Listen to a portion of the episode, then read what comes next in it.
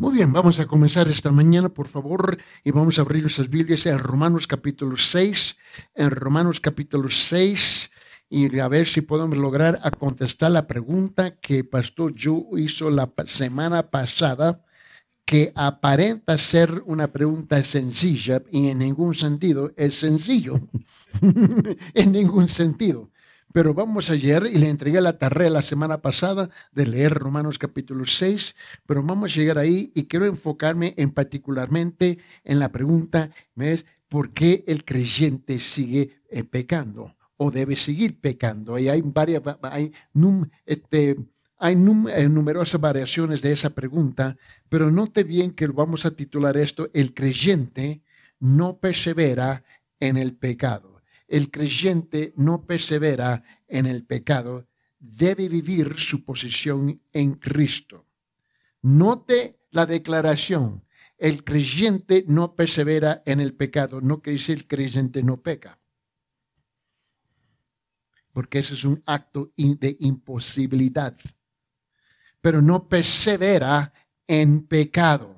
Ese es el punto. En Romanos capítulo 6, el apóstol Pablo comienza a darnos este, las razones del por qué no. Comenzando en versículo 6 hasta el versículo 14. Vamos a orar. Señor Padre, en esta, en esta mañana te pedimos que, Señor, abre los ojos de nuestro entendimiento, permite que las escamas caigan en nuestros ojos, iluminar nuestros corazones, Señor, unir el intelecto nuestro con nuestra alma, con nuestro espíritu, para reconocer las verdades de la diferencia entre la soberanía divina y la responsabilidad humana. Señor, ayúdanos a comprender en la profundidad de esta pregunta y también la profundidad y la sencillez de la respuesta. En el nombre de Jesucristo. Amén. Romanos capítulo 6, vamos a, en comenzando versículo 11 hasta versículo 14. Así también ustedes, ahora Pablo se está dirigiendo a los creyentes, dice, considérense muertos para el pecado, pero vivos para Dios en Cristo Jesús por tanto, no reine el pecado en su cuerpo mortal, para que ustedes no obedezcan a sus lujurias, ni presenten los miembros de su cuerpo al pecado como instrumentos de iniquidad, sino preséntense ustedes mismos a Dios como vivos de entre los muertos y sus miembros a Dios como instrumentos de justicia. Porque el pecado no tendrá dominio sobre ustedes, pues no están bajo la ley, sino bajo la gracia. En la pregunta que se hizo la semana pasada es la pregunta que la iglesia siempre tiene que enfrentar y todos los creyentes. ¿Por qué pecamos? ¿Y por qué continuamos pecando? Y la verdad es que eh, hay un sinfín de razones de malentendimientos. Primeramente, nosotros sí vamos a pecar porque vivimos en un mundo caído y no tenemos un cuerpo glorificado todavía. Y esa es la parte que a la gente se lo olvida o no lo comprenden. Porque note el lenguaje que usa el apóstol Pablo. Cuando él dice aquí en versículo 14, en versículo 13, ni presenten los miembros de su cuerpo no estamos hablando de tu cuerpo físico solamente, pero ¿qué incluye su cuerpo? Su alma. ¿Cuánto incluye su mente, su intelecto, su corazón, su voluntad, sus sentimientos, ¿eh? los deseos de tu, de tu persona? Todo eso es parte de tu carne. Y la tendencia es pensarlo solamente en lo físico porque él dice en versículo 13, ni presenten los miembros de su cuerpo al pecado como instrumentos de iniquidad. ¿Cómo te va a pedir algo si es imposible para usted hacerlo? Bueno, obviamente porque es posible de hacerlo. Y es aquí donde tenemos el, ¿ves? la diferencia y la paradoja de la soberanía divina y la responsabilidad humana. So, note la primera cosa que quiero llamar su atención acá arriba es llevar una vida divina fiel. Sin conocimiento divino es algo imposible. Es la ignorancia ¿eh? que tenemos de las escrituras, la cual nos está matando a nosotros. So, permíteme llevarlo, llamar su atención en página 2 de sus hojas, ¿no? En página, en página 2, en sus separatas, y note que la pregunta que nos lleva a nosotros hoy día y nos va a llevar por varios domingos, va a ser esa pregunta que hizo Pastor yo la semana pasada. ¿Puede el creyente continuar pecando? ¿Mm? Y una de las cosas que tenemos que reconocer, esa es la pregunta que nos va a dirigir a nosotros. Hoy lo que quiero hacer es simplemente introducir el tema. ¿Mm? Porque es difícil explicarlo en una sesión. Hay tres palabras claves que nos va a llamar la atención, la cual tengo aquí en la pizarra, acá abajo, saber, considerar y presentar saber, considerar y presentar van a ser las tres palabras que nos va a dirigir en estas próximas semanas. Note en sus notas, ahí en sus separatas, que hay, hay varias formas en que el creyente muere al ego. y note cómo lo va expresando aquí en estos versículos. Cuando alguien te pide leer la escritura y leerlo una, dos, tres, cuatro veces, y dice, ya, lo leí una vez. ¿eh? Bueno, es difícil tratar contigo, porque eres arrogante, soberbio, orgulloso, se cree que es autointelectual, que ya te las sabes todas. Y el problema es que estas son palabras eternas intentando de penetrar a un ser finito. Nunca he leído una escritura un sinfín de veces y las 50 veces tú la y, y, tú te quedas atónito. Wow, nunca había visto eso. ¿Mm? porque son palabras eternas. Es como Martín Lutero, ¿no? Él estaba leyendo y leyendo y leyendo y leyendo y leyendo y leyendo y leyendo y leyendo. Y un día, y fue profesor del libro de Romanos en la Universidad de Wittenberg en Alemania. ¿No? Él es un profesor enseñando el libro de Romanos y estaba frustrado cada vez que terminaba sus clases. Exponía todo lo intelectual que posible y todavía estaba frustrado que no entendía unos conceptos. Hasta que un día, sentado a la mesa, como si alguien le pega, se iluminó el foco por fin, y él en ese momento nace de nuevo, siendo monje, cura, sacerdote, profesor de teología. So, cuando alguien me dice que ha ido al seminario y que es pastor, tú me has dicho nada. Tú me has dicho absolutamente nada años y años y años y años atrás estaba en, la, en Guatemala, en el seminario de Retalueo, en Guatemala. Tenía un, el lugar estaba lleno de pastores. Y las preguntas de los pastores eran tan infantil que yo tuve que echar, cerrar mis notas, ni son capaces de comprender lo que voy a decir. Déjenme hablar con ustedes. ¿Cuándo naciste de nuevo? Y la respuesta fue esta. Yo nací en una casa cristiana. Yo dije, hmm". bueno, al otro pastor, cuando, naciste, yo nací en un, hogar cristiano. Hmm. Y así fueron las respuestas. Yo dije, bueno, no falta de respeto, pero quiero hacer una pregunta a ustedes. Ayúdame, porque yo soy el bruto aquí.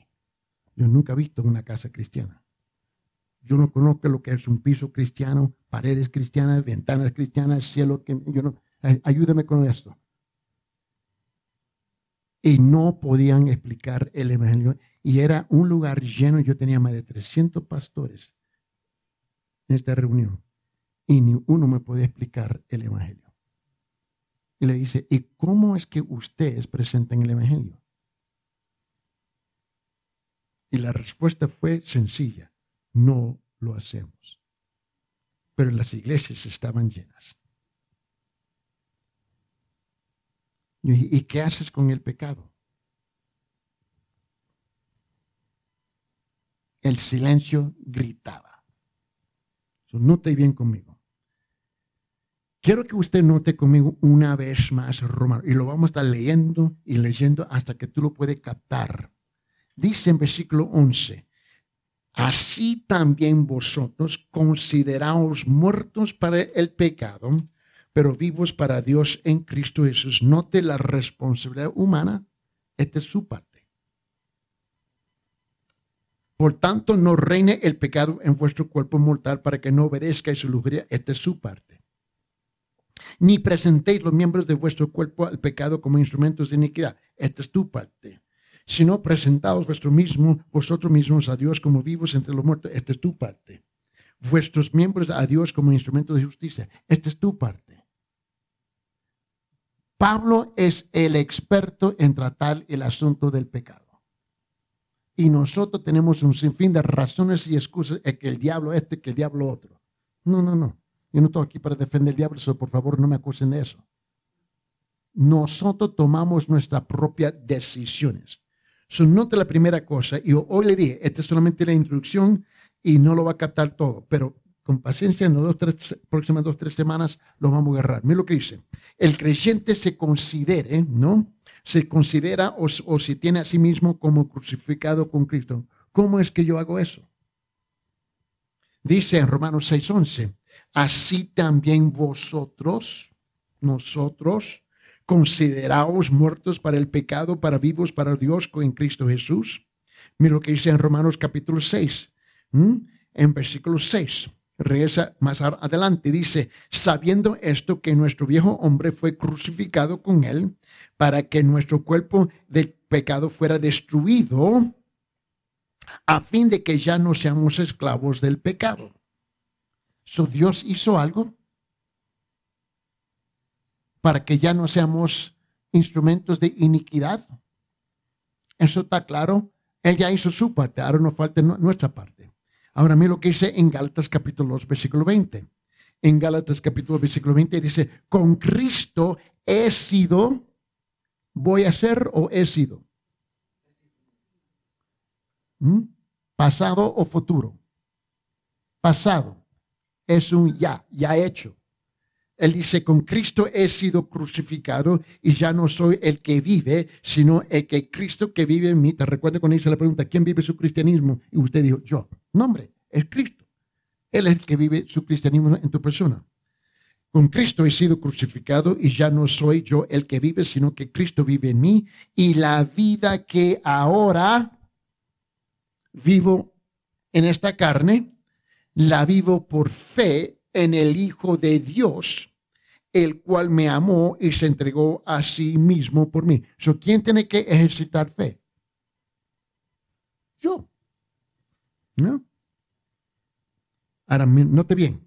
Gálatas capítulo 5, versículo 24. ¿Mm? ¿Mm? Gaby, por favor, ¿qué dice ahí? Gálatas 5, 24.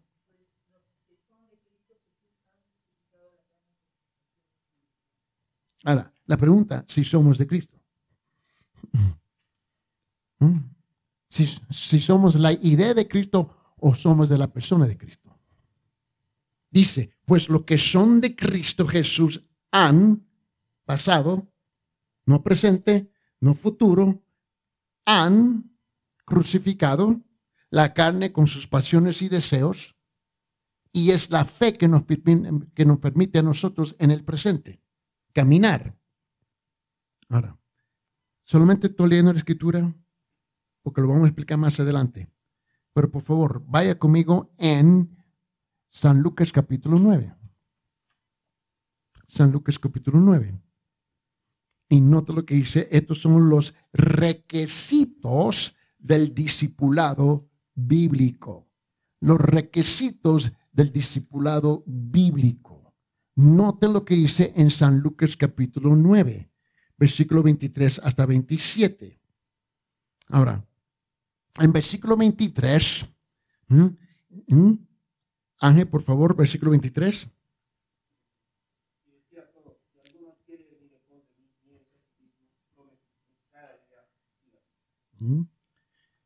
Él decía a todos, ¿a quién? A sus discípulos, ¿no? Si alguno quiere venir en pos de mí, niéguese a sí mismo, tome su cruz cada día y sígame. Ahora, deténgase por un momento ahí. La primera cosa que nos cuesta a nosotros es negarnos. Note, la primera cosa que nos pide es la imposibilidad que nunca hemos practicado. Negarnos, negarnos.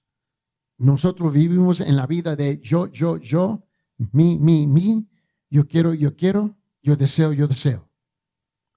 La primera cosa es negarse. Y vamos a explicar ese concepto. La segunda cosa, Cristo hace algo, un, Él presenta un fenómeno por la primera vez aquí en cuanto nosotros jamás hemos oído. Pregunta, ¿cuántos de ustedes están conscientes que hay dos cruces? ¿Por qué me miran así? hay dos cruces. Ah, ¿ves? Todos están encantados que Cristo tomó su cruz, fue y murió por nosotros. Amén. El problema es que Cristo presenta, Él es el que viene a introducir la segunda cruz. Otra vez, Ángel, versículo 23.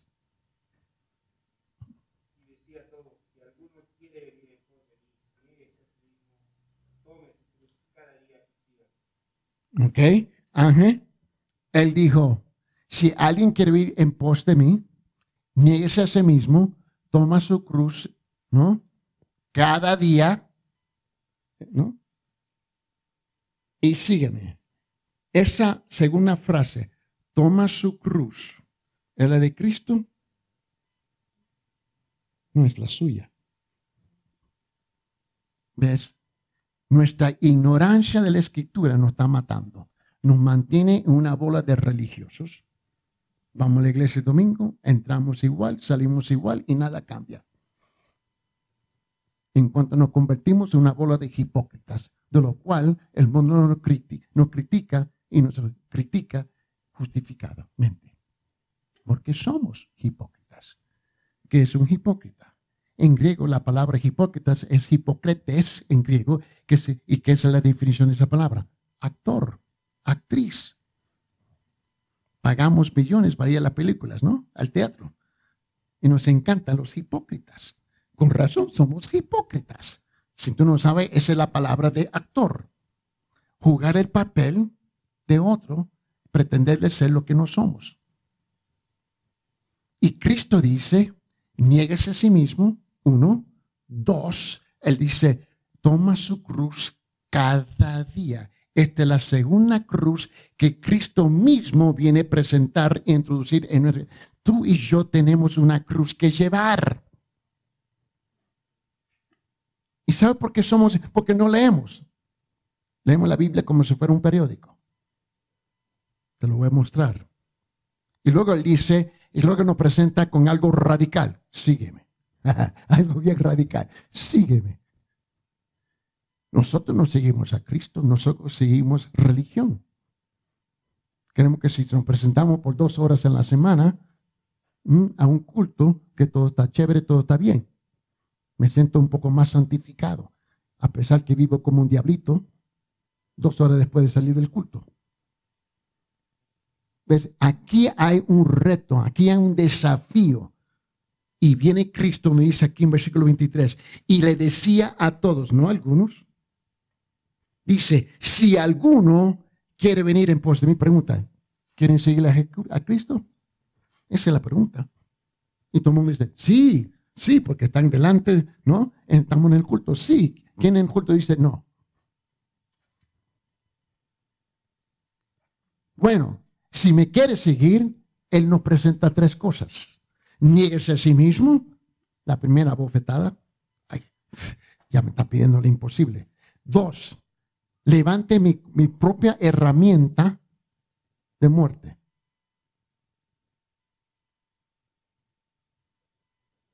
Ve, hoy día es algo común y moderno que todo el mundo compra una crucecita, de perlas, diamante, bronce, cobre, madera, plata, oro, en una cadena se la pone.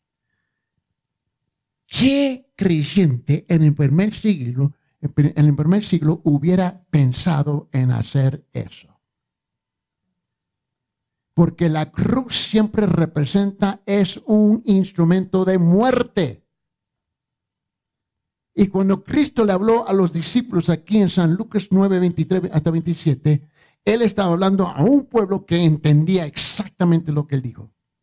Porque ya para este punto de este discurso, ellos habían sido testigos de centenares y centenares y centenares de personas que literalmente tenían que cargar una cruz de madera tres veces su tamaño, cargarlo personalmente al hoyo, al pozo donde iba a ser depositado y tenía por ley cargar tu propio instrumento de muerte y ser crucificado. Cuando entraba en Jerusalén, por ejemplo, afuera en la carretera había, pero eso eran cruces hasta la distancia del ojo. Y, por ley tenían que salir y ser testigo de cada vez que iban a crucificar a alguien.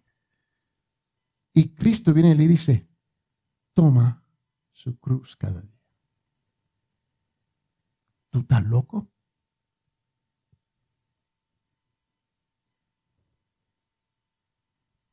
Ese es el llamado que tenemos. Si vamos a ser discípulos o vamos a ser miembros de la iglesia que somos mediocres.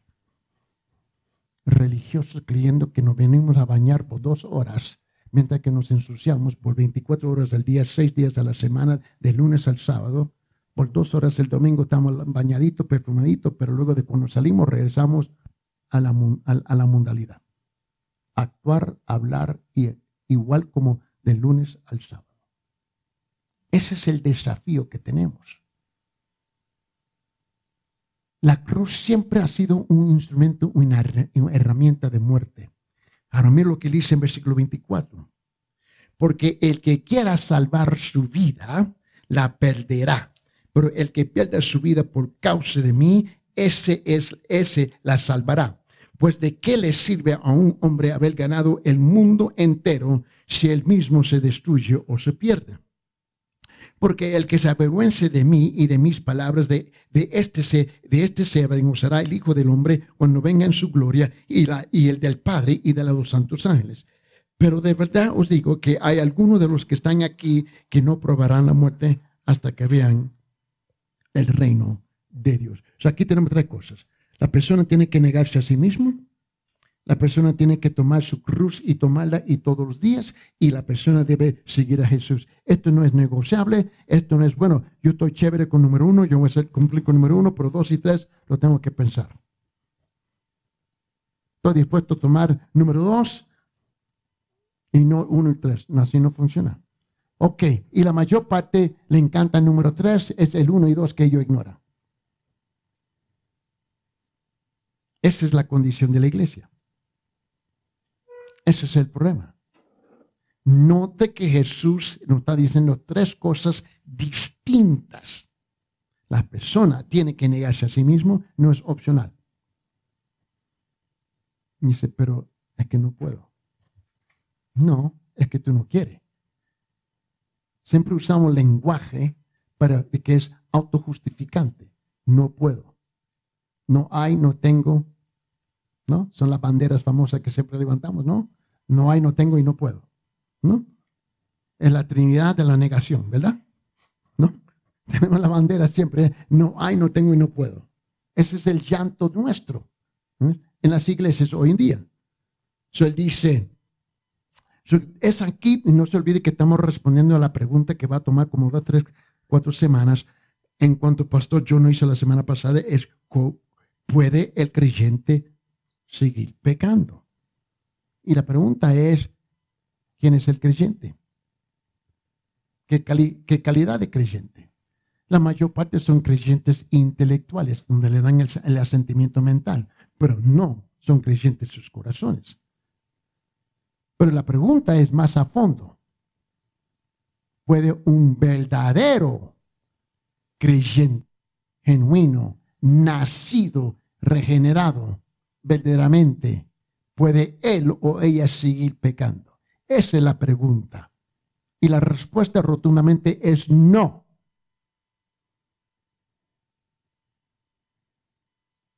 En otra palabra, perseverar en pecado. ¿Vamos a pecar? Seguro que sí. El creyente no persevera en el pecado. Ahí está la clave. Ahí está la clave. ¿Mm? Ahora, yo tengo que tratar con pastores todo el tiempo. Es lo que hago toda la semana, entrenando pastores, toda la semana. Y lo hago en 23 países. Y muchos de ellos yo no sé cómo llegaron al pastorado. No sé cómo. Son actos nombrados, actos asignados, yo no, ni, entiendo. Pero cuando tú comienzas a rascar su piel y tú descubres que al fondo, debajo, superficialmente descubres, vos no es calificado, vos es autonombrado. Porque la cosa más básica del Evangelio no lo puede vivir. Algo está mal. Ahora, imagínense si ese nivel, acá arriba, cómo está la membresía. Mira bien. So está aquí para responder a esta pregunta que está haciendo el pastor. Y él no sabía que iba a llegar precisamente hoy día a tratar ese tema. Mira bien, el creyente se considera o se tiene a sí mismo como crucificado con Cristo. El creyente se considera o se tiene a sí mismo muerto al pecado, pero vive para Cristo. Dice, no, pero tú estás pidiendo algo imposible. Yo no pido nada imposible. Dios es el que lo está pidiendo. Pero no está pidiendo imposible, te está pidiendo lo que está dentro del marco de la posibilidad de tu persona.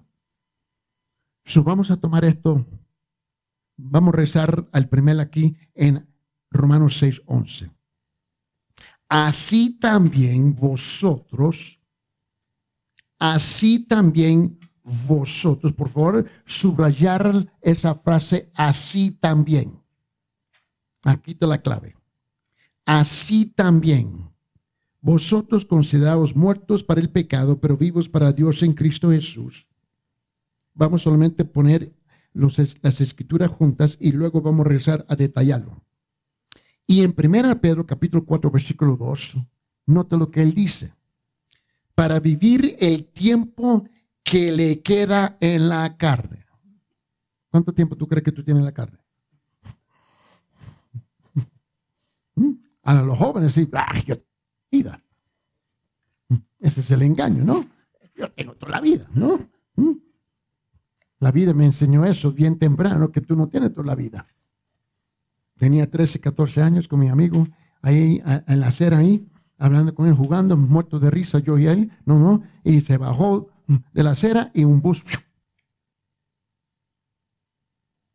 Trece años yo dije, nada está garantizado. Todo menos cuatro de mis amigos, donde yo fui criado, antes de yo salir de la secundaria, todos fallecieron en las calles de Nueva York. Balaseados, puñalados, endrogados. no está garantizado, garantizado nada, absolutamente nada. Ahora, para nosotros que estamos un poquito más acerca de la puerta, estamos conscientes, ¿no? ¿Verdad? Nos levantamos en la mañana, y yo despierto a las 4 y 20 de esta mañana, mis ojos de y yo dije, gracias.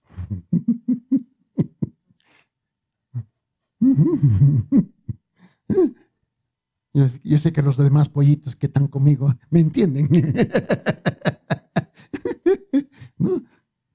¿Acaso no estamos conscientes de que el tiempo que nos resta es muy corto?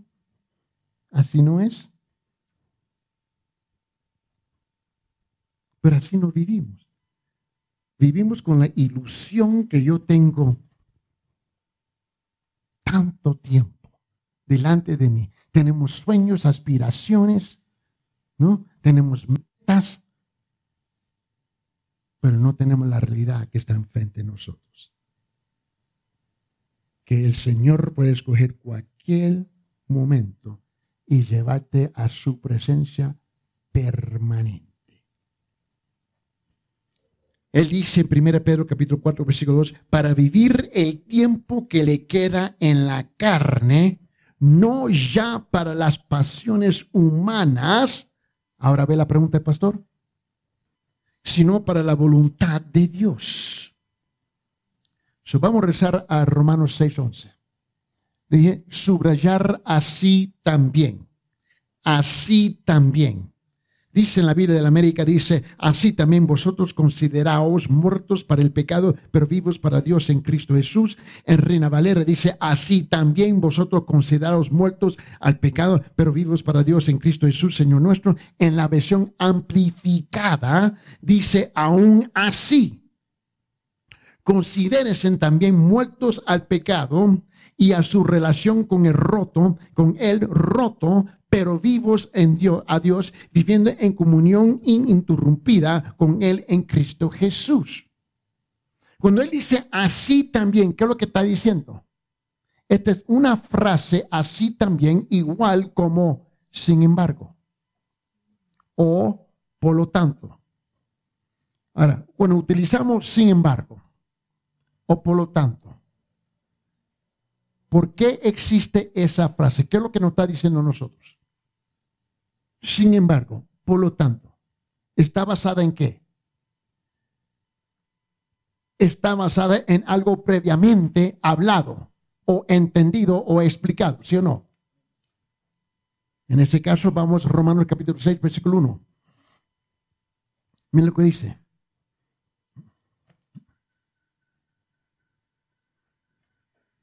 Pablo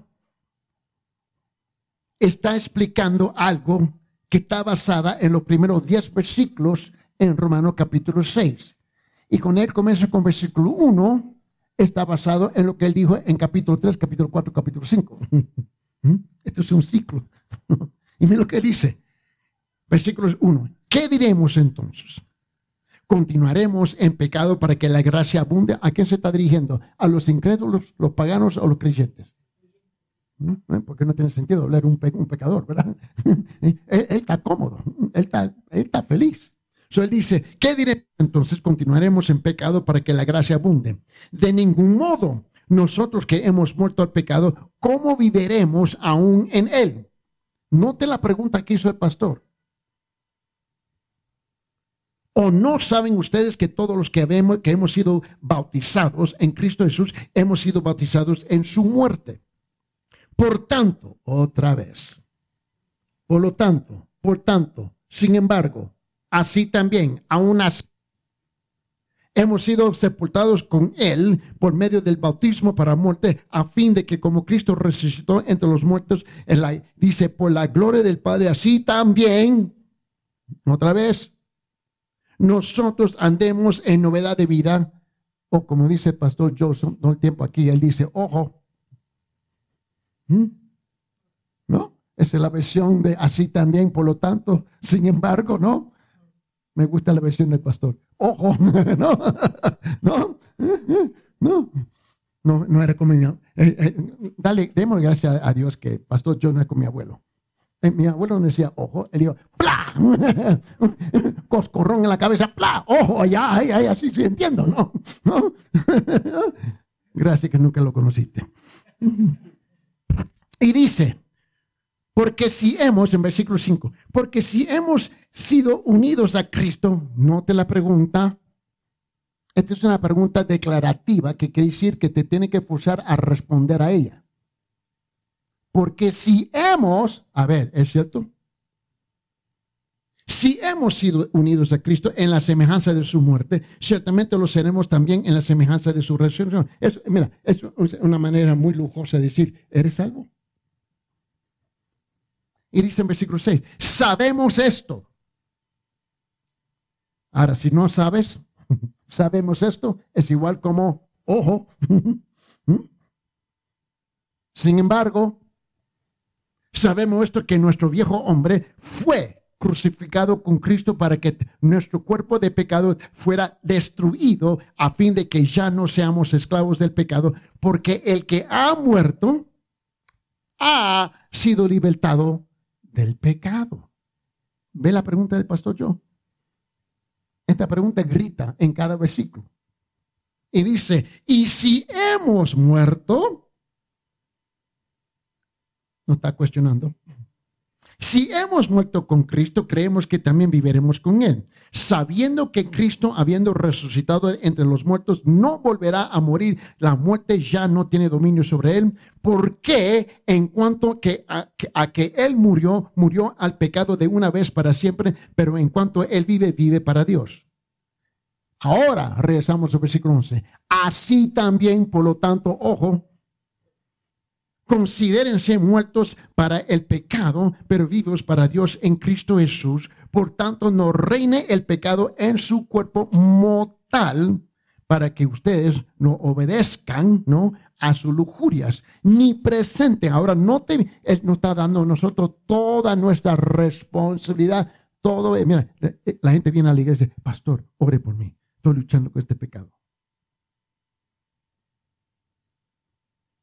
El siguiente domingo, pastor, ore por mí. Estoy luchando con este pecado.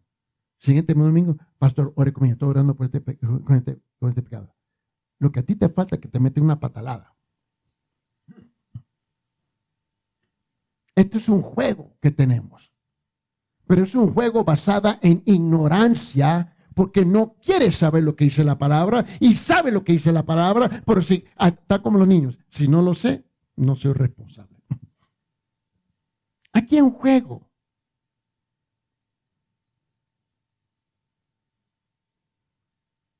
Y el problema es que Él murió al pecado. Y camina como si nadie ha dicho que Él murió al pecado. ¿Sabe por qué? Porque el cuerpo todavía arrastra el vestimento viejo del viejo. Te lo voy a ilustrar. Abren su Biblia en Juan capítulo 11. Juan capítulo 11. Por esa razón digo, llevar una vida divina fiel sin conocimiento divino es algo imposible. Si el Espíritu no te ha revelado que tú sí estás muerto al pecado,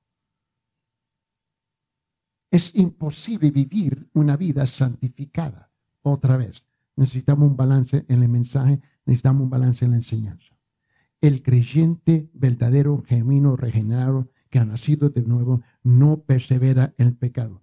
Sí va a pecar, pero se va a arrepentir, pero no persevera en el pecado. Y esta es la pregunta. ¿Y cómo? Y con más tiempo y más tiempo y más tiempo, tus pecados se van reduciendo, reduciendo, disponiendo, disponiendo, disponiendo. Y otra cosa va a pasar tus pecados van bajando. Las cosas grandes ya se van eliminando tu vida, pero su conciencia y su sensibilidad va aumentando y te va a frustrar. Te va a frustrar.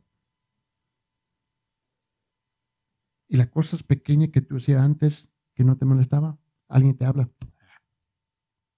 le pestaña los ojos, y tú lo haces y ahora te molesta.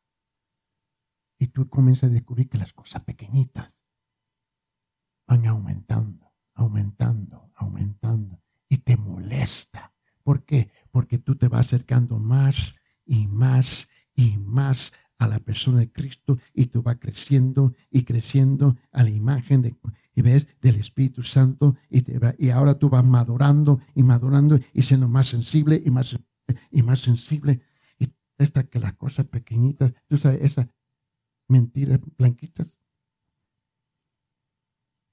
que justificamos. Porque si hay una blanquita, presumo que hay una negra. Y tú comienzas, so, tú vas tú va a ver algo. Tú ves algo que sucede en tu vida y comienza a cruzar, pero te va elevando y elevando, elevando. Por esa razón Pablo te puede decir, no presentéis vuestros miembros. No solamente es esto de tu cuerpo, pero tu mente, tus sentimientos, tus emociones, tu voluntad, tu corazón, tus deseos. Ahora permíteme ilustrarlo. Abre su Biblia en Juan capítulo 11, por favor. So vamos a Juan. Le quiero mostrar aquí en Juan capítulo 11. Y nota lo que dice en versículo 38. Ahora, No tenemos el tiempo de leerlo todo, pero vamos a ponerlo en su contexto, ¿no? Mira lo que pasa aquí en versículo 38 hasta 44. Esta es la resurrección de Lázaro. Entonces Jesús, de nuevo, profundamente conmovido, fue al sepulcro, era una cueva y tenía una piedra puesta sobre ella. Quiten la piedra, dijo Jesús. Mata, hermana del que había muerto, le dijo, Señor, ya huele, la cosa está mal, ya huele mal, porque hace cuatro días que murió. Jesús le dijo, no te dije que si crees verás la gloria de Dios. ¿Qué clase de respuesta es esa? Y le dice, entonces quitaron la piedra. Jesús alzó los ojos y dijo, Padre, te doy gracias porque me has oído. Yo sabía que siempre me oyes, pero lo dije por causa de la multitud que me rodea, para que creen que tú me has enviado. Habiendo dicho esto, gritó con fuerte voz y dijo, Lázaro, sal fuera. Así le hace Eliana, a su hermano, a Maica. En la mañanita. ¡Maica! ¡Sal fuera! Y Maica se esconde debajo de la sábana y ella viene con la voz de Dios. ¡Maica! Y por este tiene que levantar. ¿No? Así es. No. no. Yo no invento estas cosas. Mira, dice, y el que había muerto o dormido, salió los pies y las manos atados con vendas y el rostro envuelto en su sudario. Jesús le dijo, desántenlo y déjenlo ir. Ahora, yo no entiendo eso. Tan inteligente yo no soy. ¿Tipo está muerto? No está acostado, se levanta y sale afuera. ¿Cómo negoció la puerta? Yo no sé, pero salió. Así no es. O, soy el único loco aquí. Gaby. ¿No? Gracias. bueno, por lo menos somos dos. no, no, no. Así no es, hermano Benny. ah, no speak English ahora. ok, está bien. Mira bien. Note que ven lo que pasa aquí. Lo quiero mostrar. Después que Lázaro había estado muerto por cuatro días, Jesús viene y lo llamó, ¿no? Que saliera de la tumba. Pero cuando salió, todavía estaba envuelto de pies a cabeza en sus vendas y sudario. Y Jesús dio esta instrucción, desatarle y dejarlo ir. Dice, hermano Eddie, ¿qué tiene que ver esto con lo que tú estás hablando? Todo. Porque este es un cuadro, es un retrato, ¿no? vivido de la condición de un creyente en el momento de su condición. ¿Ves, Gaby? Tú estabas muerta, estaba frita en tus pecados, en tus delitos, en tus iniquidades, en tus transgresiones, según Efesios capítulo 2, versículo 1, ¿verdad? Así no lo dice. Hermano Ángel, por favor, léelo en tu Biblia. Efesios capítulo 2, versículo 1. Miren lo que dice. Esta es la condición nuestra.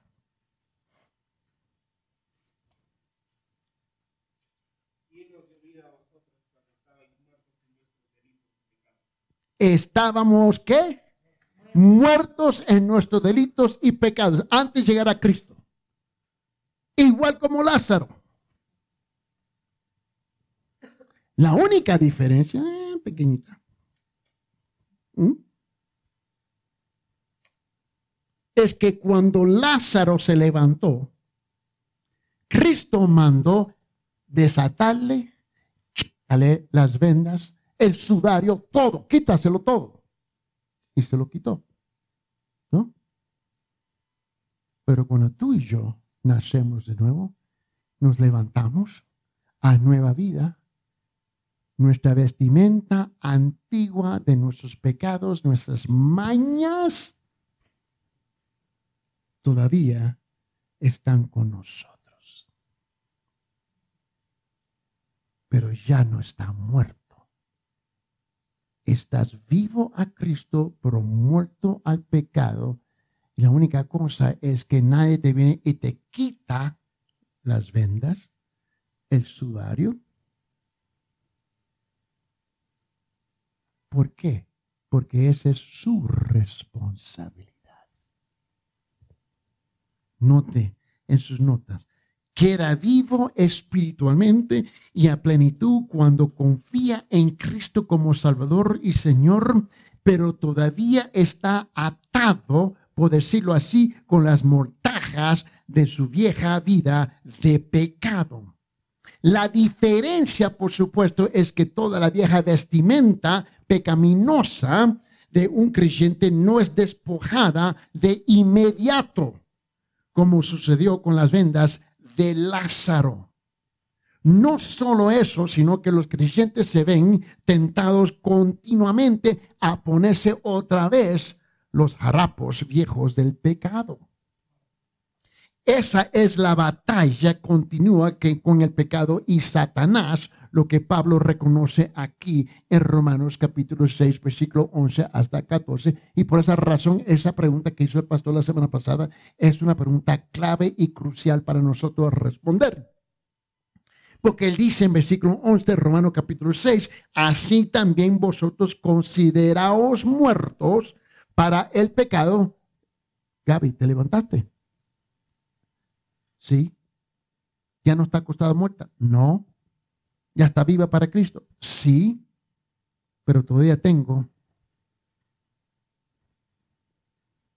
los harapos de pecado de mis tendencias humanas todavía que tengo que arrastrar y comenzar poco a poco a dejar y caer poco a poco mi vida.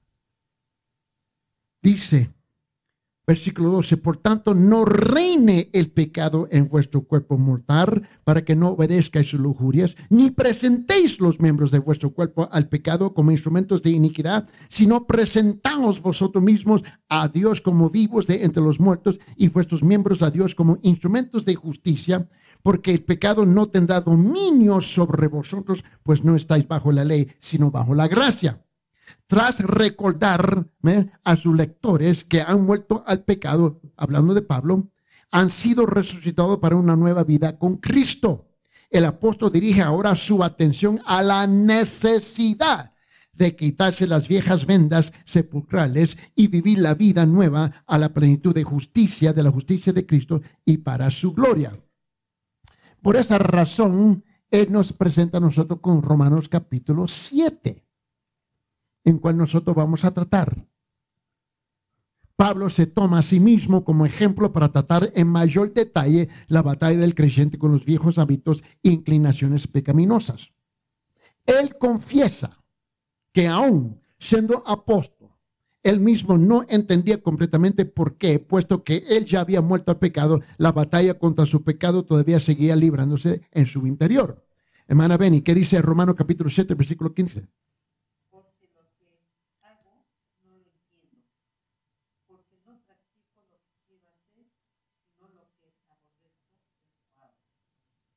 Porque lo que hago no lo entiendo.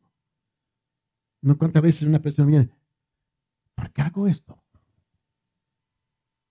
Ahora imagínense, Pablo siendo un apóstol, dice, yo ni lo entiendo.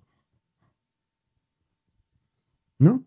¿Por qué? Porque no te das cuenta que tú todavía tienes los harapos todavía, que está contigo. Porque lo que hago no lo entiendo, porque no practico lo que quiero hacer, sino que lo que aborrezco, eso hago. Esa es la lucha que tú y yo vamos a tener. Sin embargo, él sabe dónde radica el problema y lo declara dos versículos más adelante. Mira lo que dice en versículo 18, por favor. ¿Mm? En versículo 18, no. No te lo dice, por favor, Karina. En Romanos 7. Nosotros nos consideramos que, bueno, ¿verdad? Es un buen hombre, una buena mujer, ¿no? ¿Cuántos de nosotros caminamos en la calle? Yo soy malo. Yo soy vil, yo soy vulgar, yo soy pecado. ¿Cuánta, gente lo conoce así? Nos consideremos que. Bueno, pero la naturaleza pecaminosa, ¿no? Sus harrapos todavía está tratando de vestirnos de nuevo. So, él dice en versículo 18, porque yo sé que en mí, es decir, la primera cosa que tú tienes que reconocer, yo soy un pecador. Nadie quiere confesar eso. Pero gloria a Dios que hemos sido redimidos. Amén. Perdonados, salvos, lavados por la sangre. Él dice, en mí, dice, porque yo sé que en mí, él dice, es decir, en mi carne no habita nada bueno, porque el querer está presente en mí, pero el hacer el bien no. No, no quiero hacer eso. Y de, de repente, cinco, cinco minutos después, ¡pum! caes, ¿no? En el pasaje correspondiente, en este capítulo, Pablo responde otra vez a cuestiones sobre las que él sabía que sus lectores tendrían inquietudes. Fue la pregunta que hizo el pastor yo. Si en realidad hemos sido libertados del pecado ¿eh? por Cristo, ¿por qué el pecado nos sigue creando tantos problemas? Bueno, en versículo 7, porque el que ha muerto, porque el que ha muerto ha sido libertado del pecado. Él dice eso, sí. ¿Y por qué no estoy muerto todavía el pecado? Si ahora somos santos ante Dios, ¿por qué nuestras vidas se alejan tanto de la santidad en muchas ocasiones? Y si nosotros somos justos, ¿cómo pueden nuestras vidas manifestar mejor esa justicia? Tres palabras clave resumen las respuestas presentadas en Romanos capítulo 6, versículo 11 a 14. Por esa razón tenemos aquí las tres palabras, porque tenemos que entender lo que él está diciendo. ¿Mm? Creo que la, que la, la fraseología en español es muy, muy, muy pobre. Es muy pobre aquí. ¿eh? Y, y, la en inglés es muy pobre igual. Cuando llega Romanos 6, no hallamos ni en inglés ni en español adecuadamente las palabras para hablar lo que dice en griego o en el idioma original.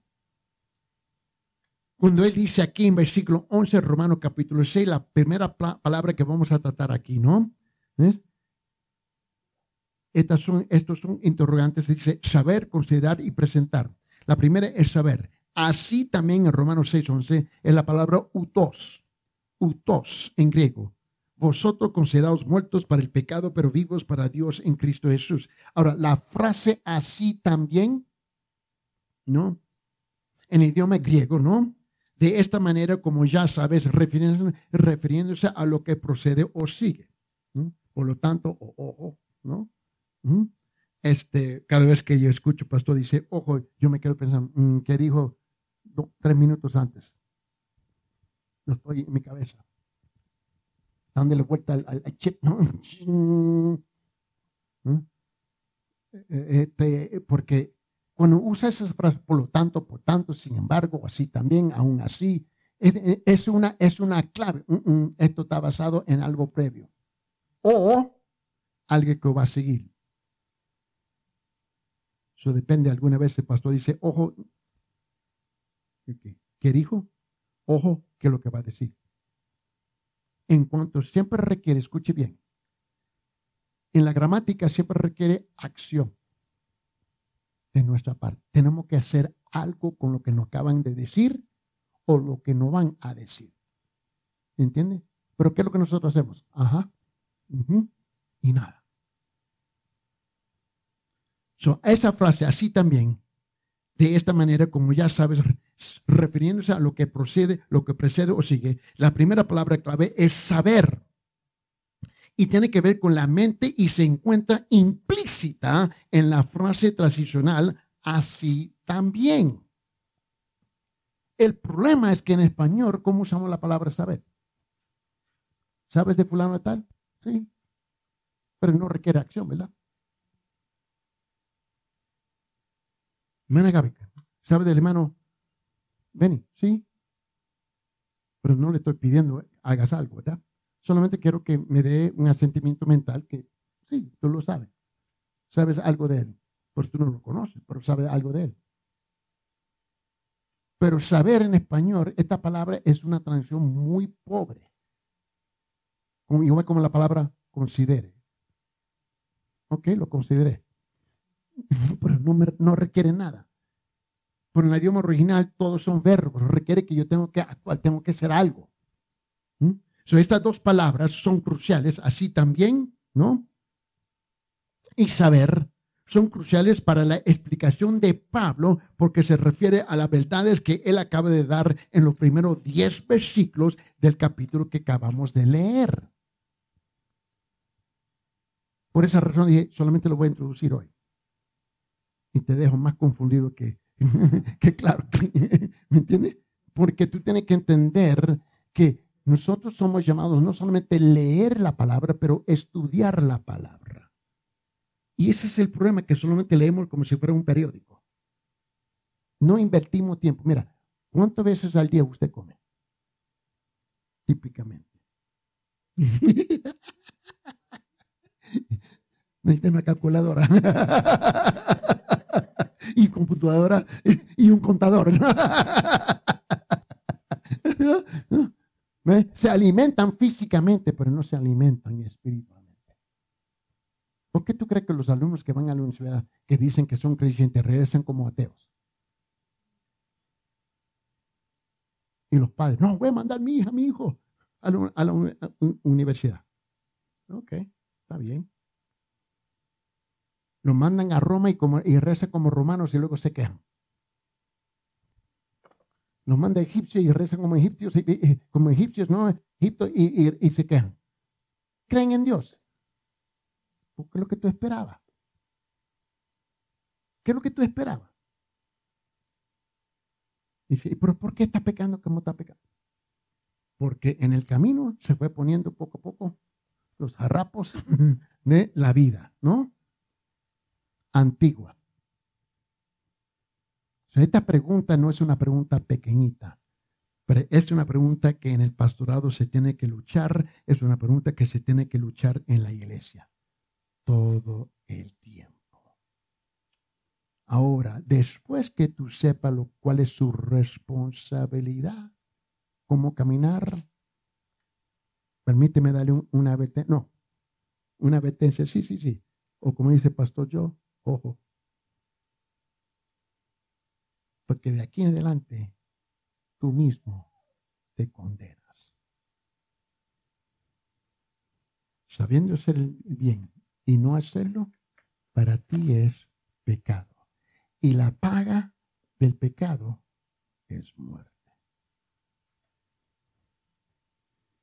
Pero descubrimos quiénes son creyentes verdaderos y quiénes no son. Pregunta anterior.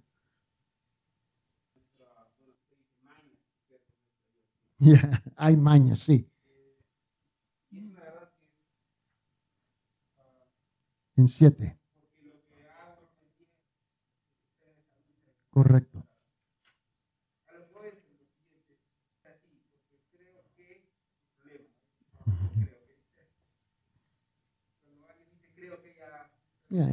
En mi opinión, yo opino, ya, ya, ya, yo siento.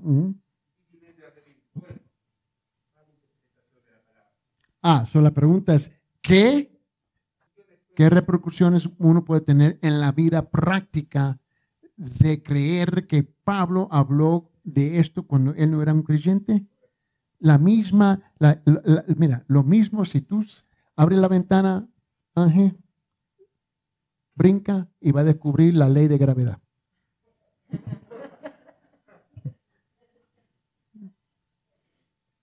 Creyendo que eres pajarito y cuando tú llegas ahí abajo, tú vas a ver un montón de pajaritos. Porque mira, mira, es que estamos entrando otra vez. Es el hombre decidiendo, mira, conocemos el concepto de verdad, la verdad. La verdad se supone, se supone que la verdad, que alguien en un lado está compartiendo la verdad, alguien en el otro lado está recibiendo la verdad. Pero si el receptor, la persona no recibe la verdad, es que está rechazando la verdad para justificarse. Eso es común. Yo no, el trabajo nuestro no es de convencerle a esa persona, es el trabajo del Espíritu Santo. El trabajo nuestro es compartir lo que dice la palabra, pero compartirlo en su contexto. Ahora, esa persona te va a rechazar o te lo va a aceptar. Y es una... Eh, tú y yo tenemos que enfrentar eso diario, diario. ¿Mm? Pero mira, Tú y yo solamente tenemos dos opciones, aceptar la verdad o rechazar la verdad, pero no tenemos la autoridad de cambiar la verdad. Y lo que esa persona está haciendo es cambiando. Porque le hago la pregunta sencilla, muéstrame en qué contexto dice que él no era creyente cuando escribió esto. En ese caso, yo he oído, mira, he oído ese argumento. Mira, eso no, fue el tiempo, pero argumento que he escuchado. Judas Escariote, el que le entregó, fue apóstol. ah, qué lindo. El problema es que Pablo no fue Judas. Y no hay ni, una, ni un versículo implícita o explícitamente, ningún lado de la moneda, que viene a insinuir que Pablo era como Judas. Y esto viene de pastores. De pastores. la mayor parte de los problemas de la iglesia somos nosotros los pastores. Y yo soy pastor. Dígame si yo confío en ellos.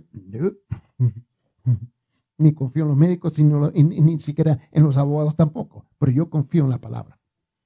En la palabra. Vamos a orar. El tiempo se nos ha ido, se nos ha pasado. ¿no? Y si hay una pregunta, mándeme una pregunta por chat y yo te la contesto. Muy bien, vamos a orar. Señor Padre, en esta mañana, gracias una vez más por, Señor, por regalarnos la oportunidad de entender un poquito más ¿ves? lo que dice la Escritura para que nosotros podamos hacer un mejor reflejo de tu persona aquí en esta tierra. Dios me lo guarde, Dios me lo cuide, Dios te bendiga.